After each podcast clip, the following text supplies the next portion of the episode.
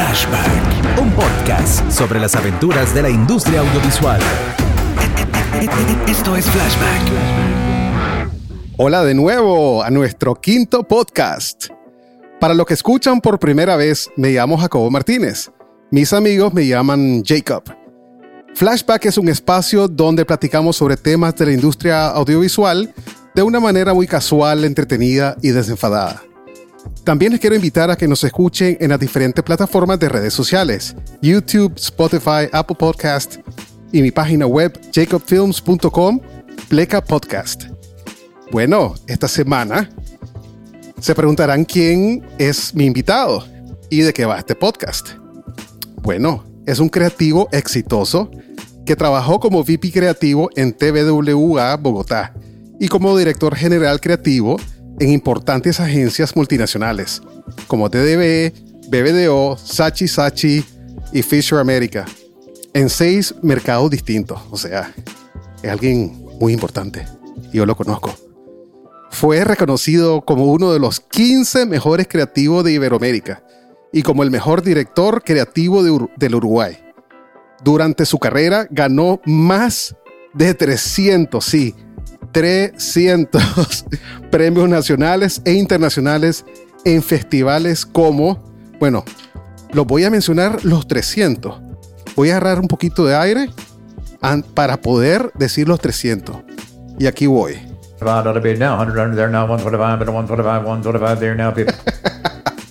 bueno, ahora sí, sin broma, sin broma, aquí vamos. Voy a tratar.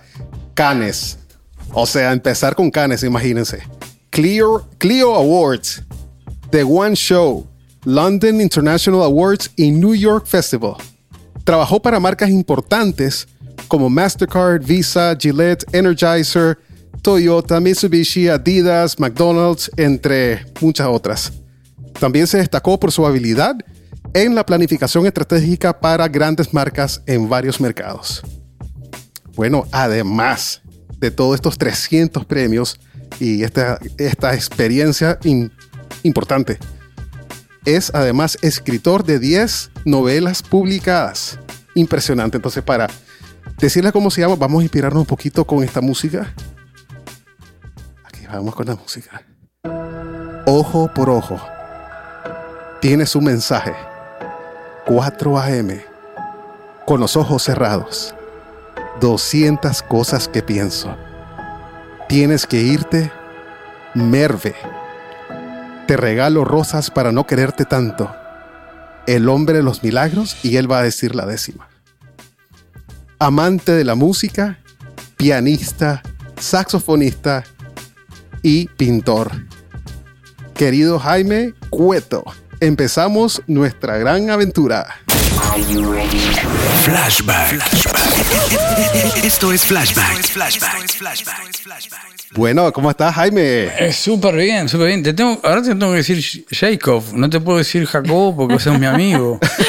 Eh, entonces siempre fuiste mi amigo, pero te decía Jacobo. Entonces ahora te digo Jacob porque. Jacob. toca Jacob. Jacob, me han dicho Jacob. Jacob también, sí. De todo me dice. pero no te voy a decir Jacobo, no te, digo, no te digo más Jacobo porque ya sos mi amigo hace más de cuatro años y te, tengo que decir Jacob. Así que te, agradezco mucho la presentación. Eh, a veces me da un poco de vergüenza porque, porque, porque yo soy uruguayo y no soy argentino. Entonces, este, lo digo jodiendo un poco esto, pero los uruguayos este, somos un poquito más humildes y nos da un poquito de cosa cuando tenemos algún logro o, nos destacamos en la vida profesional. Muchos logros. Eh, sí, ¿300? sí, 300. 300 premios. Están en una bodega, en una caja que los voy a, lo voy a regalar eh, como un acto de filantropía. Este, Aquí tengo espacio. yo, mando a hacer estantes ya rápido. Ya rápido. Bueno, solo disculpen una cosa, que tenemos un tercer invitado acá a, Ciora, Martínez. Qué sorpresa, Ciora. Ciora Martínez y Ciora para los amigos. Ciora, ahí va. Ciora es mi amiga y siempre le dije Ciora. Sí, así es. Pero Jacob es Jacob. Jacob y Cio. Cio. No, no, no, Ciora. Miren, muchachos, eh, vamos a tener que hablar de algo controversial al inicio. Ah, Ok, ok. Muy controversial. Listo. Y vamos a tener que poner una música. Mm, Perfecto. Vamos a hablar de los asados uruguayos. Ay, eso que cuando antes de empezar el podcast estábamos hablando bastante de los asados. Bueno, de hecho, yo ya me doy por invitada a un asado. Lo siento. Ya tenemos una invitación, Jaime, Ya tenemos una invitación y eso ya. de que nos van a hacer un buen asado. Sí, a, a un uruguayo no le puedes tocar un asado. Si el uruguayo hace el asado, no te metas en la parrilla. Exactamente. Ta- Y tampoco te metas en cómo condimenta la carne porque no le pones 5.000 cosas nada más que sal. Es que eso es lo que íbamos a preguntarte. Y lo cocina a fuego lento. El, el secreto del asado uruguayo es cocinarlo a fuego lento, a una medida determinada de altura, y tener paciencia, y tener una buena charla, un buen mate, mientras se hace el asadito. Porque el asadito, si lo haces rapidito, queda durito. Entonces el asadito se tiene que hacer a su tiempito, con su charlita, su matecito, y cuando está el asado, ahí te comes una vaca. A ver, pero te quiero preguntar. Si me vas a hacer el asado, Sí. hay, hay como una distancia que tengo que tener de vos para no acercarme tanto. No, no, para- es una zona de peligro. no sé, yo te quiero preguntar eso porque no- Un protocolo también de, de temas a tocar. Pero, Mira, yo te pregunto todo esto porque con Ciora es igual en España. Con, en España el, el- el tema de la paella. Ah, sí, claro. O sea, ahí cuidadín. Cuidadín y no le gusta ni que te acerques mucho. No, no. Es claro. Porque entonces vas a ver los secretos. Sí. Y son bien guardados en la familia, los secretos de cada una de la familia. Entonces dicen, no, no le gusta que te acerques mucho. Sí, es como el, el eslabón perdido, o sea, Sí. es algo que no se puede encontrar ni saber dónde está. No. Eh, el secreto del uruguayo cuando hace el asado puede estar al lado del asador, no muy cerca porque se quema con la brasa, pero puede estar a una distancia perfectamente equitativa al asador y el asador le comía unos mates o se toma unos huequicitos o se toma un traguito. Eh, y charlan y charlan y van, van revisando un poco el asadito, los choricitos, las, las cositas que quieran, que quieran comer de, de eh, Mira. chinchulín. Jaime, ya tengo hambre. Mira o sea, Sí, sí, sí, sí. Y, y esto es controversial porque te voy a hacer, te voy a molestar con algo. Por supuesto. Eh, cero elotes. Los, los elotes están prohibidos. Cero maduro. Si vos sos un asador uruguayo y metes un elote en una parrilla, te sacan a patada de la ¿En casa. serio? Ni maduro. No, Te- no, no ponen maduro No, tampoco. te sacan a patada de la casa. O sea, es carne y No. derivados de, la- de- de- de la- de las achuras, digamos, de la vaca. Llámese los chinchulines, el riñón, Ajá. el- esto, el otro. Lo, pero nunca el chori, los chorizos. Pero nunca, ni- no, no pongas, no pongas vegetales porque, porque, porque te, te- te echan de la casa. Puedo llevar un maduro en gloria, así como para ofrecer socialmente, ¿no? Podés llevar unos Ya hecho, ya en- hecho. O lo puedes llevar, pero que lo vaya a cocinar No, es no, otra no, cosa. ya cocinado, así como. vengo Seguramente con un decir, maduro en esto no gloria". lo vas a poner acá. Eh, hechos en el horno en tu casa y los traes como. Ajá, sí, así como muy, así muy hola. Y no se lo mostrés. tampoco. Aunque el uruguayo no le gusta llenarse la barriga con eh, picadas, digamos. serio? ¿no? Por ejemplo, vos muy amablemente llevas unos, eh, ¿cómo se dice acá? Un- unos ajíes Ajá. rellenos con no sé qué, alguna cosa rara que sea rico, unos elotes. Y no te come mucho el uruguayo eso porque sabe que se va a llenar con cosas que no es carne. Y el uruguayo goza cuando se llena con carne. O sea, es ir a la carne, Es básicamente. pura La- proteína. La carne y los derivados de la carne, que muchas veces son los chorizos, las morcillas, el chinchulín, el riñón, el, eh, las mollejas. Bueno, son un montón de cosas que se pueden poner ahí en la parrillita. Todo, para- para todo, ir- todo. ah. Para ir picando. O sea, cero tortilla. Sí, sí. Esa, esa tortilla que tirás así, que se pone, que se pone dura, ¿viste? Nada de eso. cero. Wow. Nada de eso. Nada de eso. Pura carne. Es solo, o sea, es carne, carne. Carne, sí. Ahora, la carne no le estás poniendo chimichurri como hacen aquí en Nicaragua. ¿no? O si se pone A la carne le pones chimichurri, pero no en Ah. el parrillero. Cuando se está haciendo la carne, la carne la dejas solita. Cuando la sacás para cortarla en las porciones que, que el consumidor quiera, o más finitas o más ¿No largas, te comes que como de 16 onzas? tenés un claro, más o menos. Te- te- te- tenés un tarrito de chimichurri, un Ajá. tarro, donde vos con una cuchara le pones a tu carne sí o no. O sea, eso es a gusto, pero el chimichurri está aparte, en un tarro. No, no está eh, tirada arriba de la carne. Entonces, o sea, no, no deja la carne reposando un día anterior, dos días antes. No. Marinándola. No. Sí, se le ¿Cruda, pone- la cortás o ya viene cortada cuando la Ah, compras? co- co- compras el pedazo. Pasa que acá el pedazo tiene otro nombre, ¿viste? La- Sí, sí, sí. Pero compras el- filete de exportación, le llaman acá. Acá, acá compras el pedazo, allá compras el pedazo que sabes que tenés que comprar, el vacío, la pulpa chata, la no sé qué, compras una carne rica, la tiras de asado que es espectacular, la pones a hacer este, y cuando está lista la sacás, la cortás y el que quiera chimichurri agarra una cuchara con un tarrito y le pone chimichurri y se la come. El que no quiere chimichurri no. La carne no lleva nada más que sal. Nada más. O sea, agarras un Pero ¿qué pedazo. tipo de sal? Sal, eh, para un corte de carne, el sal- la sal gruesa. Para orte- otro corte de carne, la, la sal fina. Y se la pasás con la mano así, la, la un poquito. Ajá. Y a la parrilla, papá. O sea, la dejás ahí. A fuego lento, pero no A es fuego fu- lento. Y no es fuego directo, ¿no? Es como indirecto. ¿El fuego o no? Sí, directo debajo, o sea, arriba de las brasas. Es según el trozo de carne. Por ejemplo, un pedazo de carne determinado de un corte lleva menos calor que el otro que lleva más calor. Entonces el parrillero tiene un fierro que debajo va moviendo la brasa y la va acomodando. Es como, es como acomodar la hornalla cuando le pones más potencia o menos potencia. Ok, sí, sí, sí. Este, esto, esto, esto es un tema, el tema asado, ¿no? Aparte se pelean, que yo siempre en broma con el argentino y el uruguayo, el argentino tiene un rico asado, pero siempre hubo una disputa, ¿no? ¿Cuál es el más rico asado del Río de la Plata? Si es el argentino o el uruguayo. Y el uruguayo te va a decir que es el uruguayo, el argentino, igual que quién nació, dónde nació Gardel, si Gardel nació en Uruguay, en Argentina. Ah. Este, ¿Quién inventó el dulce de leche? Si el uruguayo o el argentino, ¿quién inventó el mate? O sea, hay, hay una disputa, pero, pero se come muy buen asado en Argentina y en Uruguay, eh, pero los cortes son distintos. Sí, Todo está en el corte. Y vos con la- las paellas, ¿cómo es en España? Eso es similar, ¿no? En, en España cada familia tiene una receta y esa es la mejor receta de España. Y, o sea, no Ok. puedo- sí, cada familia. de, de hecho, yo tengo una tía, puedo ser orgullosamente que es la mejor paella de Valencia, ganó un concurso. No sé la receta, eh, mi tía está viva, pero yo creo que se la va a llevar a la tumba la receta, no se la ha dado a nadie. Pero yo tengo muchas otras tías que dicen que su paella es mejor, aunque no haya ganado el concurso. Y sí puedo decir que la verdad es que en España las paellas son increíbles. Desgraciadamente, fuera de España es muy difícil encontrar una paella real porque para nosotros es muy, es como una religión. O sea, la paella es una religión. Y, y sí hay muchas disputas. O sea, hay gente que le pone... Pero siempre se meten, Ciora.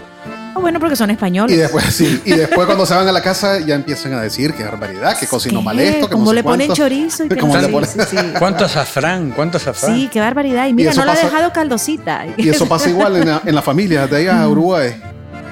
No, no, no hay disputas. Sí, sí, sí. Lo hay- estás haciendo mal, che, eso no así hay, que no sé hay qué. disputas asaderas, más Ajá. que en familias, porque hay un poco de respeto protocolar diplomático. Exactamente. Hay, hay, hay un irrespeto entre amigos que es impresionante. O sea, el asado te quedó, ya te achicharró la carne, sos una bestia, dedícate a la pasta. Este, Eso es un insulto, dedícate a la pasta. Sí, sí, dedícate a la pasta, a hacer ravioles. Este, Dios mío. Pero, pero el uruguayo se cuida mucho a la hora de hacer el asado porque quiere, quiere ser bananado. Hay un tema, hay un secreto que te quiero contar, que esto no lo sabe nadie. Ahora lo van a saber, sí. Que es muy importante hacerse amigo del asador. Y estar siempre con él Oh. sudando por el calor de la brasa y acompañarlo. Porque el asador, cuando va a probar la carne que está haciendo, corta un pedacito. Pero cuando está con un amigo, corta dos pedacitos. Dice, este para los dos. Entonces le da a probar uno a él y otra vez, que nadie come hasta que está pronto. Pero que es amigo del asador y que fue fiel, prueba todos los productos antes. Wow. Entonces, eso es una buena. Eso es una. Bueno, te voy a decir que yo soy la catadora oficial de las paellas de mi familia. Me llaman a mí para probarlo todo, pero ahora yo creo que debe ser buenas relaciones sociales, ¿verdad? Que tengo con mis tías, etcétera. Entonces. Sí, sí, te has ganado una confianza ya. Ah, claro, así es. Una Sí, reputación de, de catadora de, de, de paella. Bueno, ahora ya sé cuál es mi lugar cuando vayamos a tu asado, a tu lado, para que Yo Sí, sí, todos al eso. lado de Jaime para que les dé un pedazo de carne. Así es. Sí, sí. Bueno, y también yo creo que cosas importantes de Uruguay, además del asado, es el fútbol. Ah, Y desafortunadamente son temas ahorita un poquito tristes porque Uruguay Sí, Uruguay quedó No. vergonzosamente afuera del mundial. mal, fue mal. Y, y disculpame si ahora, pero también. ese tema no se toca, ese tema no, no, o sea, ni, ni vayamos a hablar de esta Ay, situación aquí. Dios mío, España, España, no sé qué le pasa no, a no, no, España. no, ese tema no. Uru- Uruguay tiene una tradición futbolística muy interesante porque tiene dos campeonatos mundiales. Eh, uno, Cierto, el, más el más recordado fue el del Maracaná en el 50, Ajá. Que le ganó a Brasil, Sí, claro. eh, perdiendo contra Brasil, le ganó la final a Brasil. Y lo- Increíble eso. los, brasiles, los brasileños se suicidaban del Maracaná, se tiraban para abajo. El maracanazo, El, el Maracanazo, este, hay un monumento en el Estadio Maracaná dedicado a Uruguay por la hazaña. Imagínate los brasileños y agacharon la cabeza. Y Uruguay tiene una historia futbolística de, de, de- de cómo con tan pocos habitantes que tiene Uruguay saca tan buenos jugadores. Son 6 millones, ¿no? No, son 3 millones de Tres personas. Tres Wow. millones, o sea, es 3 súper millones, pequeño. sí. sí. Entonces, con 3 millones de personas, básicamente 3 millones 150, 200, eh, ¿cómo sacan tan buenos jugadores eh, y están todos jugando en el exterior y han tenido selecciones que en los últimos mundiales han llegado a semifinales? Han sacado la cara por Latinoamérica porque ha salido Argentina, Brasil, Sí. esto, pero quedaba Uruguay. Pero Uruguay lo que pasa hoy, objetivamente, Jacobo, para responderte lo que me decís, es, es que Uruguay tiene un equipo muy joven, un equipo que no ha jugado nunca junto, eh, donde tenía dos figuras como Cavani y tenía a Suárez, que no jugaron muy juntos y fue su último mundial y Uruguay la verdad que la tiene complicada, eh, a no ser que, que- que madure un poco la, la garra uruguaya en el fútbol y, y, y pueda hacer buenos papeles, porque en realidad a la FIFA no le sirve que gane Uruguay un mundial porque no venden ni una bandera. Entonces, pues imagínate si gana Croacia. O sea, si es que uno, imagínate una final Croacia con, no sé, Marruecos. Sí, pero- no, sí, me- no- No vaya no a me la imagino. No creo que dejen eso. la, la FIFA no va a permitir No. que gane Croacia. Ah, bueno. Exactamente. ok. Entonces, Va- qué aburrido, honestamente, pues, aunque- aunque me maten. Yo Croacia y Marruecos no veo. Sí, porque Uruguay, eh, Croacia jugó la final del mundial pasado en Rusia contra Francia. Ajá. Eh, y ni en, ni en pedo iban a dejar que ganara Croacia y ganó Francia. Y eso marketineramente a la FIFA le sirve muchísimo por, por todo lo que vende de Francia eh, por ser campeón mundial. Croacia no le vende ni nada. Imagínate Uruguay, o sea, que le vende vacas. Y te quiero decir un, te quiero decir un dato. Uruguay tiene, que me fijé en un censo, Uruguay tiene 3.200.000 habitantes y 4 millones de vacas. Es- O sea, más de una vaca por uruguayo, está Sí, bien. Eso quiere decir que si las vacas se confabulan y nos quieren invadir, eh, las vacas toman el poder del Parlamento. Imagínate. ¿Entendés? Bueno, pues, a como van los El políticos vacamento. mundiales, a lo mejor va mejor. El bancamento uruguayo. El vacamento. Pero mira, yo creo que ante crisis es bueno poner buena cara. ¿no? Total- totalmente. Y sobre todo si hablamos de publicidad, ¿verdad? Totalmente. Eh, eh, creo que el otro día estaba leyendo unas cosas, entonces era como la publicidad puede ser una herramienta muy efectiva, ¿no? Ante la crisis. Muy, muy importante herramienta. Una de las cosas que se pueden hacer es como, por ejemplo, ofrecer descuentos y promociones especiales, enfocarse en la calidad de sus productos o servicios, demostrar solidez financiera y confiabilidad y demostrar flexibilidad y adaptación. En resumen, la publicidad puede ser una herramienta muy valiosa para la empresa en tiempos de crisis económico o económica, siempre y cuando se enfoque en el público objetivo, se ofrezcan promociones y descuentos, se destaque la calidad de los productos o servicios, se demuestre solidez financiera y confiabilidad y se muestre flexibilidad y adaptación. Eh, pero aquí tenemos obviamente a un máster y, y que me- nos encantaría cómo se enfrenta estas crisis financieras, porque supuestamente el próximo año viene, Viene feo, viene feo. viene muy complicado, o sea, Estados Unidos viene muy complicado y Europa.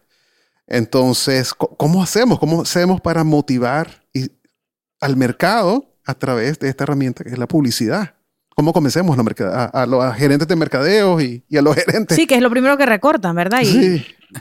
Sí, te, te- te cuento que en un mercado, un mercado, cualquier tipo de mercado mundial que sea un país medianamente, no, no quisiera decir pobre porque, porque es un poco atrevido.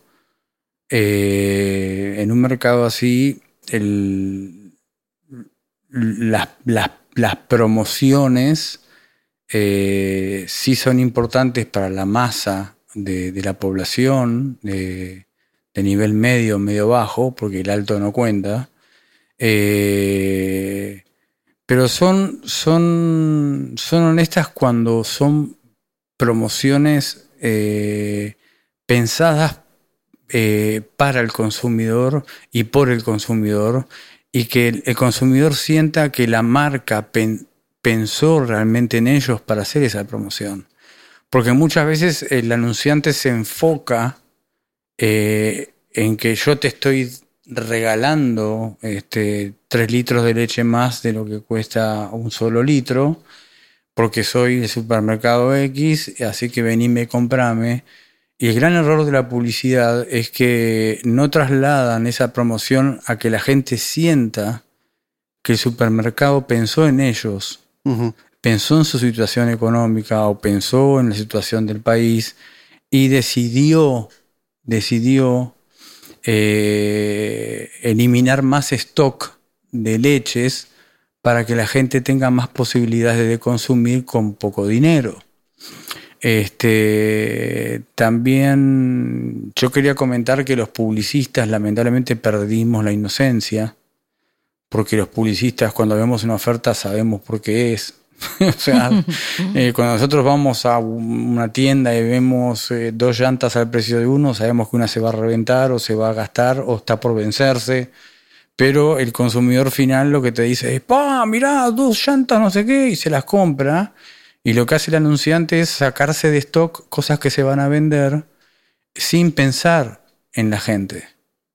Entonces a mí lo que, lo que me molesta, entre comillas, mucho, es que los anunciantes, con crisis y sin crisis, eh, no, no, no se enfocan en las necesidades emocionales que siente la gente cuando le falta plata en el bolsillo. Y no te comunican y no construyen marca pensando en que sé que tenés necesidades para que vos puedas tener un bolsillo un poquito más holgado.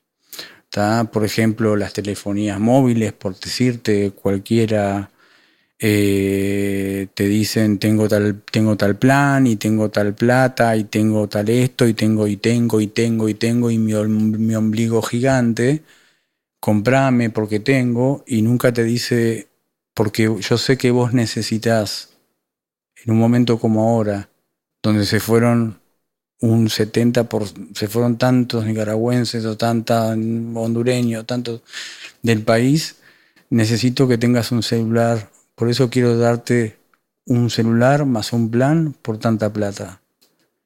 Y ganarse el corazón de las personas.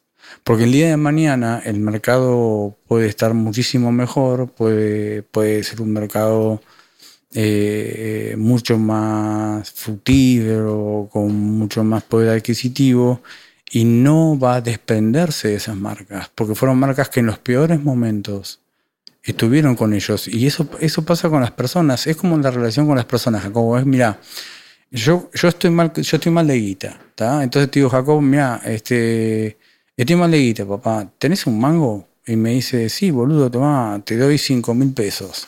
Este, eh, ¿por qué? ¿Por qué, Jacobo? ¿Porque te lo pedí? No, porque te quiero.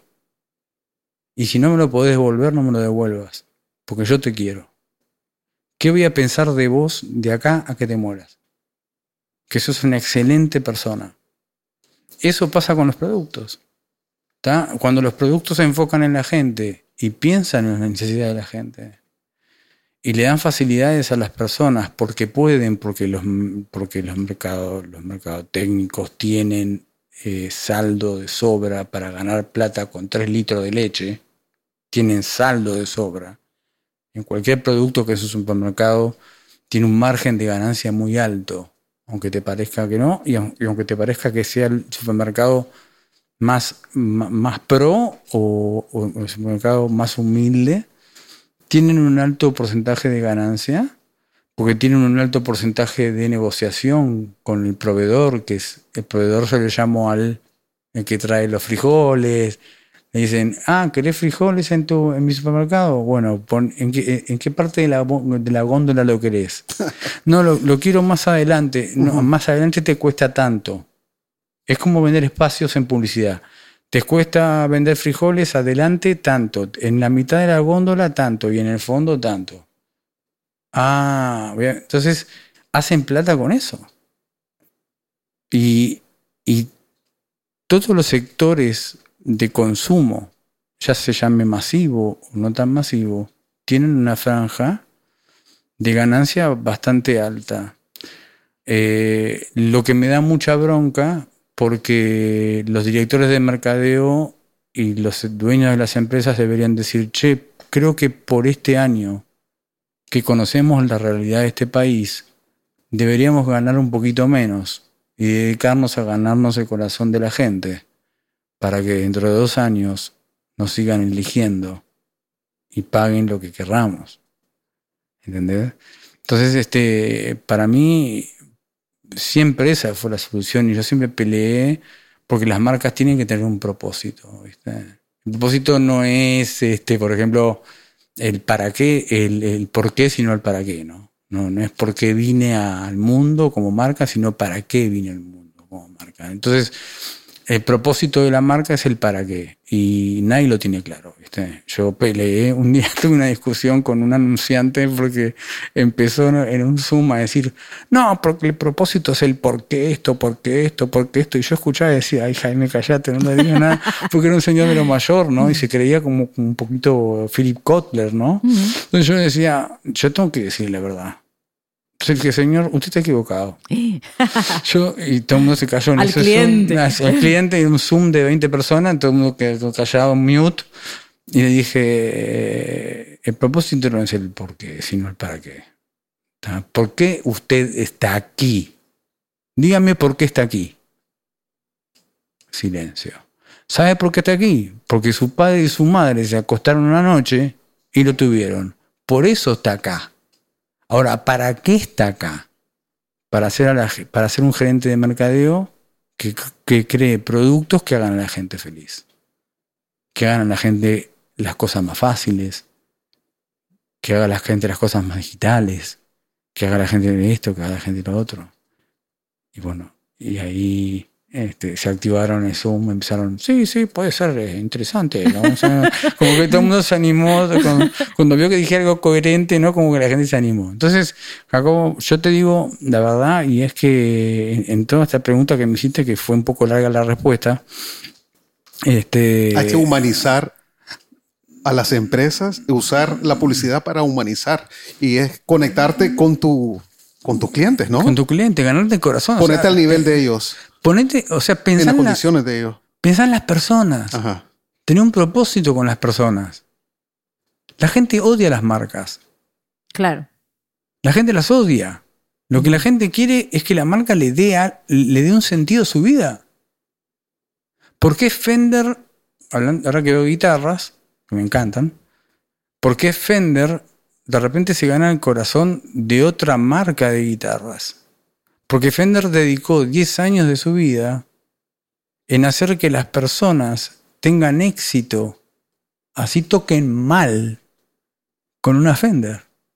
Entonces la gente va a amar Fender, así como a- aman a Apple. Y porque a Apple le perdonan todo. Claro, tiene que ser algo altruista, como vos decís, es un propósito y el propósito Mm. es XY. No tiene que ser que van a salvar al mundo, que, pero sí es un propósito que le aporta a lo que necesita ese ser humano. Sí, mira, hay, hay, hay, yo ahora hay una cosa que te quiero contar, que es dos dos segundos. Hay una marca en Argentina, se llama Patagonia. Ajá, sí. Este, Y es una marca que tiene un propósito impresionante. Ahora Patagonia está vendiendo la ropa usada.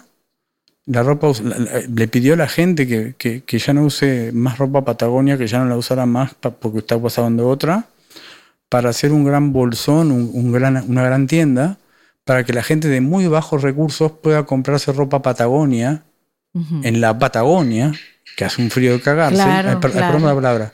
Eh, me fui al carajo con la palabra.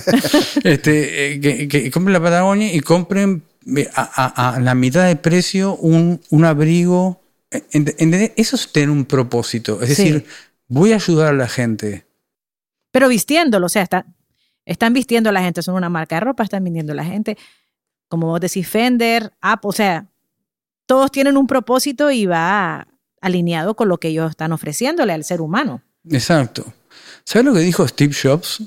Que nunca lo olvido y, y yo lo repito todo el tiempo cuando, cuando le preguntaron eh, si él vendía computadoras. Él decía, yo no vendo computadoras, yo vendo herramientas para gente creativa. Claro. Y, y ese fue su lema. Yo vendo herramientas para gente creativa, no vendo computadores. Y por eso hacía las cosas distintas. Y por eso pensaba distinto. Por eso era think different. Porque el tipo decía, no Exactamente. eh, o sea, entonces la gente se casó con la marca, porque Sí. era una marca, eh, le, le hacía cosas que la marca, que la gente nunca me... Cuando el loco lanzó el, el, el, el- el- el- y ya termino con Steve Jobs, así no Cuando el tipo lanzó el, el iPhone, el primer iPhone que lanzó, eh, obviamente se lo mostró a la junta directiva, ¿no? No, no- no a la gente. Entonces mostró el iPhone y todo el mundo, que habían viejitas, habían de todo, me decía, y, eh, ¿eso qué es? Y digo, "No, es un celular. ¿Pero dónde están los botones? Claro. No tiene botones. Tiene, pero en el, es táctil. Y lo prendió y lo mostró y dijo, pero vos estás en pedo, o sea, vos estás, en- vos estás loco. Esto, esto, es- esto tiene internet, tiene un iPod adentro, tiene Safari, tiene coso, tiene mail, tiene teléfono, tiene... No, esto hay que testearlo. Esto hay que testearlo con personas. Él dijo, en esta compañía no se testea nada, porque esta compañía nunca, nunca va a hacer cosas que la gente espere. Entonces, cuando el loco lanzaba el iPhone, la gente decía, wow, ¿cómo Y cambió el pensó- mundo. Sí. pensó, Sí cambió, sí. pensó en mí porque hizo un teléfono que tenía Safari, un navegador internet, tenía un iPod, tenía Celular. tenía, tenía todo. Sí. Tenía teléfono, tenía Messenger, te- te- Messenger, me- tenía de todo. Y, y la gente dijo, tenía eh, entrada auricular, o sea, venía con auriculares. Entonces decía, wow, Apple, loco, pensando en la gente. Entonces, y así el tipo fue construyendo la, la- empresa que construyó, que hoy sus seguidores tratan de seguir su legado.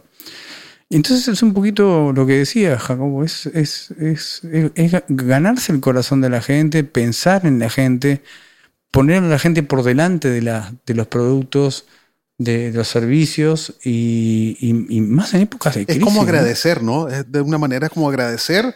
Cuando estamos en las malas, aquí estoy también. No solo en las buenas, sino que también en las malas. Pero una marca que hoy, yo te digo, una marca que hoy en este mercado diga, lo diga en serio, estamos la mala. Pero así en la publicidad, Sí. estamos la mala. Por eso te vamos a dar esto, porque estamos mal. Sí. La gente dice, ¿qué? O sea, así, ¿escuché bien? Y Es que sea es verdad, y que sea es que no verdad. se animan porque los gerentes de mercadeo eh, temen perder su silla. Entonces nunca toman, nunca toman eh, decisiones arri- arriesgadas porque, porque pueden perder su silla. O sea, una decisión creativa y cojonuda y pensada en la gente, dicha por un comunicador a un, a un director de mercadeo, te iba a decir que no. Porque si el tipo toma la decisión de decirte que sí, tal vez mañana eh, la junta directiva lo, lo lo saque de- de- del cargo. Entonces, hay todo un tema, hay todo un tema social, un tema detrás que, que es complicado, pero es como decís, el amigo, la marca amiga, la marca humana, la marca que piensa en vos, la marca que, que y, y- y que después sigue con eso. Tal vez con eh, dando menos ofertas y todo, pero, pero sigue con la gente por delante, ¿no? No es el camino más fácil, pero es el camino tal vez más acertado. Para a estos momentos plazo, sí. A largo plazo, tal vez que Mm. piensan a corto plazo, muchas marcas, ¿no? Sí, y, para- y- y empezar de, largo, de corto plazo a largo plazo es genial. Por ejemplo, si yo empiezo hoy con una marca y a salir, a salir fuerte a decir algo que le haga bien a la gente y lo sigo en 10 años, yo tengo una marca, tengo la marca más querida de- del mercado. Claro. Te juro que sí. Tener la fidelidad de la gente, básicamente. Tenés el corazón de la gente, sí. ¿Sabes qué? Vamos a hacer un juego divertidísimo. Dale, Eh, pero aquí tienes que participar la Ciora y vos. O sea, yo no sabía, no sé nada de esto, Jaime, para que sepas. A mí siempre me traes No sin decirme nada, nunca. Todo- sí, estos son sorpresas. Mira, vamos a hablar de algunas palabras uruguayas, uruguayas y palabras nica, sin la S. Entonces, lo que vamos a hacer Dale. es que. A ver, Ay, Dios mío. Está bueno. Ok. Está bueno. quiero ver eh, qué tanto conoce al Nica, Jaime Cueto. Jaime y la Ciora, el, el uruguayo. El uruguayo. Entonces, vos vas a decir la palabra y la Ciora tiene que saber o adivinar qué significa esa palabra. Y la Ciora después, vos empezás con una y la Ciora después con otra. Vamos, si quieres, con, con la primera, Jaime. Pre- Preciso le ah, perdón. Preciso lente. No traje las gafas. por- Que te voy a prestar mi Ah, gafa. ¿Me las prestás en A ver, a ver si Ah. funciona mi gafa. Sí, sí, no. No, no, es como que. Se, se me, Es Matrix. Se, me- se me apareció. No, ¿Cómo es el. Blue Pill? Va con la primera. Ta, le, le- le- le digo la palabra. Solo la palabra. La palabra en rojo. En Exactamente. Abombado. ¿Qué es Ciora? Abombado. Abombado es. No, abombao. Abombado. ¿Abombado es borracho? No. Ah, Bueno, sí. Bueno, supuestamente aquí, ¿qué es, sí. Jaime? Bueno, mira, eh, abombado. es- eh, sí, en Uruguay se dice, se dice abombado. Abombado con D. Ah, Eh, en Argentina, abombado. abombao. Pero abombado con, con Uruguay dices eso. ¿Pero sos abombado? Quiere decir que sos un pelotudo. ¿Qué te pasa? O sea, Ah, es como. como dundo. Sos, sos como lento. Te- tenés, problemitas. ¿qué te- no, entonces, sos- hacer abombado es como. te- te- que todo, se- que todo es lento, que no, no hacen las cosas que te Jambeco, piden. jambeco, pues. Sí, ahí va. Ni que- ¿Yo sos ah, abombado? Así se dice. ¿Yo sos abombado? Sí, como, sí, acá, acá imagina cuando dice como llamás a alguien que está no, no mareado, pero sí lento, ¿no? Es como Lento. el abombado lento, como... lento, sí, Ah, bueno, pero yo te voy a tener, yo te tengo también otro estado, pues me va a saltar la primera, voy a la segunda. Bueno, aquí va la Ciora con la Nica. Y tenés que decirlo bien Nica, sí, Ciora. Acalambrado. Queda calambrado. Lo, lo- lo peor, lo peor de todo es que soy un tarado, lo escuché 20 veces. ¿no? A ver, la estamos Ah, agarrando. está acalambrado. Eh, ahorita, decirle un ejemplo, Ciora, un ejemplo. A, a ver si Eh. le pego, pero aca- acalambrado es como es, es como quedar petrificado, ¿no? Como quedar como acalambrado, es como quedar como Sí. te, te sorprendiste y quedaste como como Bueno, acalambrado es petrificado, pero por miedo. Ah, Es como, ah, anda acalambrado, como tiene miedo y por eso no hace nada. Ah, ok, ok, sí, tiene- tiene- está bien. Bueno, tal vez cuando te regañan, Sí. Quedó- Ah, queda- quedó acalambrado. queda calambrado. Bueno, eh, este- esto es- A ver, otra, vos, una grúa. mi, esposa, mi esposa sabe esto. Eh, una pregunta, señora, ahí va, ¿eh? Gaucho. Gaucho es, no es el, el, el- no, no es el piloto. El, el- Piloto. es que se me olvidó el nombre ahorita. El que vive y que, y que va a caballo y todo eso, que, No. y que anda con unos Y pantalones. se está riendo, no, no es eso. No, no, no, no. eh, o sea, en, en la jerga popular, o sea, gau- eh, gaucho no es eso. ¿no? El, el- eh, el- el- el- el estereotipo sí está bien. Ajá, sí, El el hombre, el gaucho, ajá. Pero gaucho es cuando tenés un amigo que, que tiene que, que te ayuda, cuando ¿viste? sabes que puedes confiar, este pibe gauchito. Ah, en serio, Este- un gaucho es un buen amigo. Un gaucho es un buen amigo, un gaucho es un loco que le pedís plata y te da porque te falta, que ayuda a tu familia, que cuida a tus hijos. Es gaucho, ese loco es gaucho. ¿no? Bueno, ¿cu- ¿cuánto vamos ahorita? ¿1 a 0, eh? 1 a 1. Aquí estamos como el mundial. Eh, Vamos en, vamos a empate. Yo creo que van, no sé. Vamos a penales. como, como está pasando. Dale vos. Sora. Oh, no, ver, dale yo te tengo una respuesta a lo del gaucho. Buitre. Mira cómo se quedó. Buitre. Buitre. Bueno, a ver, si la lógica me indica que buitre es un flaco que te, te saca hasta los ojos. ¿no? Exactamente, es lo contrario de un gaucho. Es un buitre, ¿viste? ese, ese flaco es un buitre. Es un buitre, así es. Ese fue un gol. Ese es un buen gol de, de Jaime. Sí, sí, Ahí sí. tuvo sí, un sí, gol. sí. Si vamos 1-0. Vamos con Jaime. Tengo una que está buena que es. ¡Fa! Fa es como. F triple A. Fa. Fa, Fa. como A la grande. Así sería, Jaime. Mira, pasa que Fa en Uruguay tiene varias, tiene como varias lecturas, ¿no? Eh, en serio. el- Ya se me está fa- poniendo muy doctor. No, no, no, como Fa es. Fa. Es como. Mi amor, quedé embarazada. Fa. ¿No? Entonces, está. Este, es como el Fa, es como el. Che, me compré No puede un- ser. Me compré un carro nuevo. Fa. ¿No? Es como el Ah, pues sí, es como un ala grande Sí. en Nicaragua, que es como ala grande es bueno, ala grande Ah, es sí, malo. sí, es como. Tiene, ti- tiene lectura buena, lectura mediana, lectura mala, lectura. Pero el Fa es Fa. ¿no? Y se dice bastante, Fa, ¿verdad? Se Se usa dice mucho. El Fa en Uruguay es, es- es bastante, bastante usado, sí. A ver si ahora vos tirale otra. Me bueno, encanta. ahora te voy a te voy a decir otra, otra. A ver, Billuyo.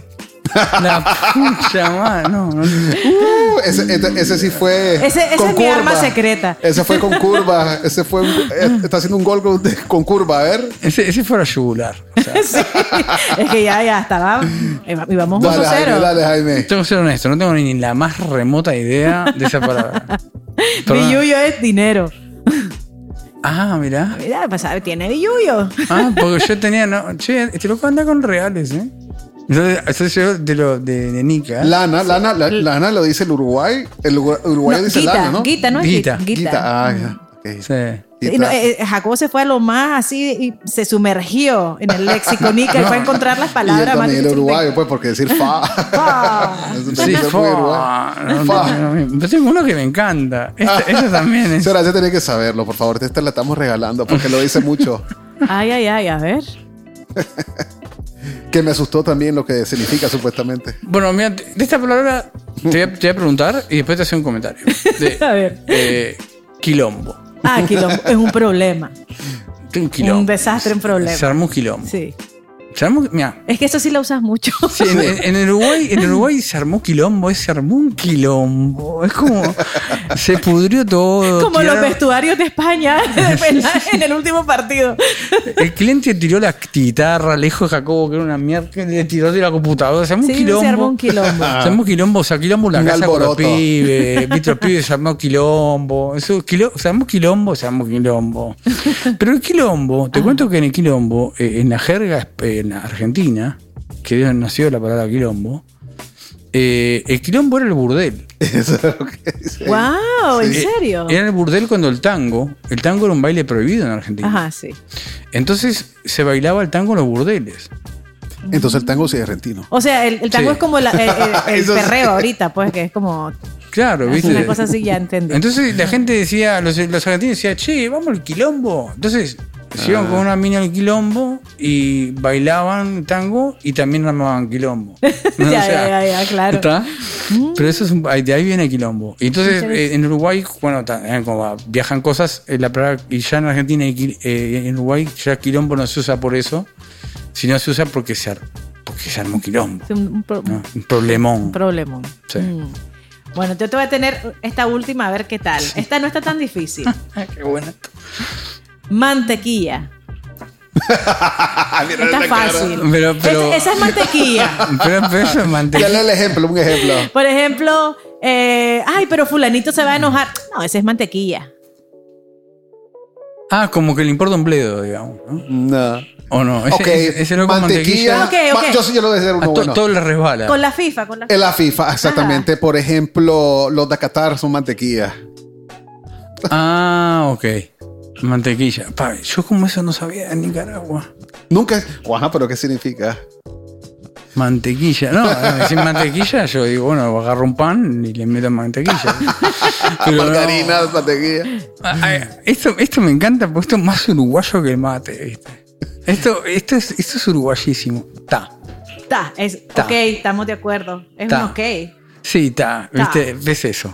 Además, está tiene, ta tiene mil para, tiene mil, mil, eh, mil modos de, de explicarse, ¿no? Es el eh, no, no, che, che, te- tu mujer tiene va a tener mellizo. Ta. No todo mal. Ta. No, ya me voy de casa. La otra es ta. Por ejemplo, Copiado, che, sí, ¿qué- correcto. qué copado, ¿querés venir al cine? Está. Eh, ¿No? O, Ajá. o, o está. Che, Uruguay perdió. Está. ¿No? Es como. eh, entonces, el ta es más uruguayo que el mate. O sea, no hay. eh, eso. Es mira, que lo que distingue entre un argentino también para saber si Sí. es argentino o uruguayo. Es que dicen ta, ta. ta. Bueno, A lo mejor bo, a- ahora el la bo. gente ya no te va a decir argentino, porque siempre que, que estamos en algún lugar dicen, che, argentino. Sí, sí, sí. De hecho, de Yo hecho, no, yo- uruguayo. Cuando yo viajaba a Argentina, viajaba a Argentina, yo tengo hablado argentino, porque te- viví muchos años, ya tengo 16 años allá, casi 17. Y, y a veces viviendo en Uruguay iba y decía ta o bo, y ya los argentinos sabían que era que uruguayo. eras uruguayo, claro. Que- porque eh, hablaba igual que ellos, pero el ta me delataba. Y el bo, Vo- también. vo con, con V. Sí, Vo. bo. Bo. Che, vos. Este, Ah, no, che, vos, sí. Che, vos, no, Ah. no querés ir para allá. Eh, vos, vení para acá. Vos, Ah, esto. Vos es de vos. O sea, sin Sí, la S. sin la S. Sin la ok, S. qué Te comés la S. Te come la S, vos. Como los nicas. vos, sí. Para vos, para. Para vos. Ay, ay, Sí. ay, ay. Ta. Sí, Pero me encantaron las palabras que contaste. El quilombo es lo máximo. Fa y ta. Chao. A la señora le falta otro. Bueno, para este mantequilla, no le explicaste que era mantequilla. Mantequilla es alguien que no es competencia. Qué fácil. Uh, eso ni se cuenta porque es Eh, demasiado fácil. Exacto, es como que Messi esté contra Cristiano Ronaldo. Ronald, Cristiano Ronaldo es mantequilla. Ah, la señora. Ahorita acabas de tener varios Yes, enemigos me por acabo eso. de vengar. Así es. Eh, la guau, decir eso. Dos. Bueno, Es que ganó hoy valiente. Argentina, entonces hoy estoy empoderada. O sea, tengo, tengo que ganar algo en este mundial, por lo Pero, menos pero hoy. no, he, no he hecho tanto Messi, ¿eh? No, pero es Messi. Es el alma del partido de- de- del, del equipo. A ver, el último, señora. El último, a ver. Mamado. Mamado. Y, o sea, Estoy podrido. Estoy, estoy cansado. Estoy. Estoy. No. Estoy, me- estoy mamado ya. Estoy mamado de. Hay varias cosas, varias maneras de decir. A ver, señora. Eh. A ver, ¿qué es mamado? ese pantalón le queda mamado. ¿Qué es eso? Apretado. y no sé por qué, pues. No sabía, me queda mamado. La camisa me queda Eh, mamada. me queda mamá, ya me voy a comprar una talla más grande. Pero- Ah, ah, yo en casa hace tres, cuatro meses tenía que, tenía que usar esa, esa palabra.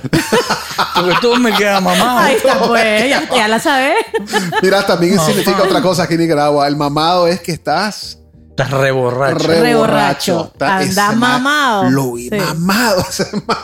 Sí, sí, en Uruguay se usa mamado para eso. Ah, Ese pibe está también. mamado. Está mamado mamado. es, está- ya está para tirar, ¿no? Exactamente. Pero mamado, pero me encanta el mamado pa- para ropa justa. Para, sí, que es más, más nica, porque mamado yo creo que es universal, que ya sabemos que es borracho. Sí. Pero mamado para ropa apretada, solo en Nicaragua lo he escuchado yo también. El así que a esa vieja le queda el pantalón mamado. Ah, yo he escuchado hasta que se anda mamado y es que ya no cabe nadie más, está llenísimo de gente. Ajá. Ah, también, claro, tiene esa apli- eh, aplicación. Apretado. Apretado, Apretado. mamado es es, apretado. está apretado. Sí. Claro. El concierto está mamado, que va a estar Mamado apretado, gente, incómodo. sí, así Claro. es. Apretado, incómodo. Sí, sí, sí. perfecto. Hasta el virote, pues, o sea, como- ¿Hay, hay- hay preguntas o te, o te- No, ya estamos, ya estamos. Más bien, ya estamos haciendo el wrap-up. Y, y agradecerte por acompañarnos a este quinto. El 5 para que sepas mi número favorito. ¿En serio? Sí, este es mi quinto podcast. Pero qué, qué elogio tan, tan Gente especial. qué elogio tan lindo. Yo, yo, yo les quiero agradecer a ustedes eh, muchas cosas porque desde que los conocí, conocí dos, dos, gran- dos grandes personas. Eh, a Jacob, ahora, bueno, sí, ya, de Jacob. eh, y a Ciora, y, y- y los dos han sido una. u- No, no- no han sido lo, lo- lo que estamos realmente haciendo totalmente todo, todo acá, sino han sido fuera de estos micrófonos, han sido unas grandes personas. eh, y yo siempre digo que han sido unos grandes psicólogos, ¿no? Porque me han escuchado más de una vez. Este, mi catarsis en, en Nicaragua. Eh, Jacobo, Jacobo es una, gran persona donde me acuerdo que en las mañanas cuando me iba a trabajar me mandaba videos de YouTube con canciones de los 80. Ah, Este, somos ochenteros. Sí, ¿Qué con querés que te Ciora- diga? con Ciora- eh, sí, y con Ciora compartiendo cosas de Barcelona y, y cosas catalanas y es una gran mujer, son, son un gran equipo, yo los quiero mucho y, y estoy súper agradecido, agradecido de ser el quinto, de, de haber estado acá con ustedes, eh, de haber compartido un momento tan lindo y te, o sea, los felicito, te felicito, Jacob, porque estás haciendo una cosa súper linda. Yo ya venía escuchando anteriores y, y te colgás, te colgás porque, porque, porque son, sub- son interesantes las cosas que, que uno escucha. Y, Ojalá que no se haga aburrida. No, son interesantes y, y te, y te- y te agradezco, te da mucho. A- o sea, les agradezco los dos, pues están los dos acá. Tu- Tuve la suerte de que están acá. los dos. Eh, mucho la, la, la- la invitación, de verdad. No, hombre, corazón. a vos. Y, y la verdad que siempre trato de tener a gente que a mí me interesa escuchar y aprender. Y vos sos una de ellas. Yo Siempre, aprender siempre mucho, se sí. aprende, Jaime, siempre. Es un, deseo, es un Totalmente. deseo mutuo, porque yo te, yo te envidio a vos y vos me envidias a mí. ¿no? Totalmente, absolutamente. Y digo, yo Jacobo sabe todo, yo quiero preguntarle todo a Jacobo y a veces eh, es, es un Y después capo. van los dos a Amazon y cada uno compra lo que se recomendaron Sí. mutuamente. Jacobo me viene con. Jacobo, me- o sea, Jacob, o sea, me viene con un chiche. Con un aparatito. ruso, Jacob. Sí, me, me- me viene con un aparatito de, de los 80 con música y treclitas y cositas. Y yo, y yo estoy con un bobo ahí dándole. Yo le digo, no, es que lo envidio, él es, es lo máximo, tiene cosas que yo siempre quiero tener. este, no, no, entonces nada, yo te, te quiero Puro mucho. juguete. Sí, son juguetes de juguetes que te quiero mucho. Tenés, tenés un cinte ahí que es increíble. Y te quiero mucho, sos un gran músico, sos un gran todo también. O sea, me decía, hablaremos Jaime, digo, pintor, que no sé qué, que escribe novelas. Eh, me gusta mucho escribir novelas porque me escapa de la realidad. Y vos también haces un montón de cosas buenísimas que también te, te, te hacen feliz y te escapan de, de, de- de la, de la rutina, ¿no? Entonces, eh, lo haces muy bien y, y les agradezco mucho a los dos. Está, Gracias. Gracias. Por nada, por nada. Bueno, y eh, ya saben, los esperamos para el próximo podcast. Sería el podcast número 6. Y los espero también en las redes sociales. También pregunten cosas que les gustaría, a quién que le gustaría que también invitáramos. ¿Verdad? Creo que Sí, es está importante. bueno. bueno, muchas gracias y nos vemos. Flashback, un podcast sobre las aventuras de la industria audiovisual. Esto es Flashback.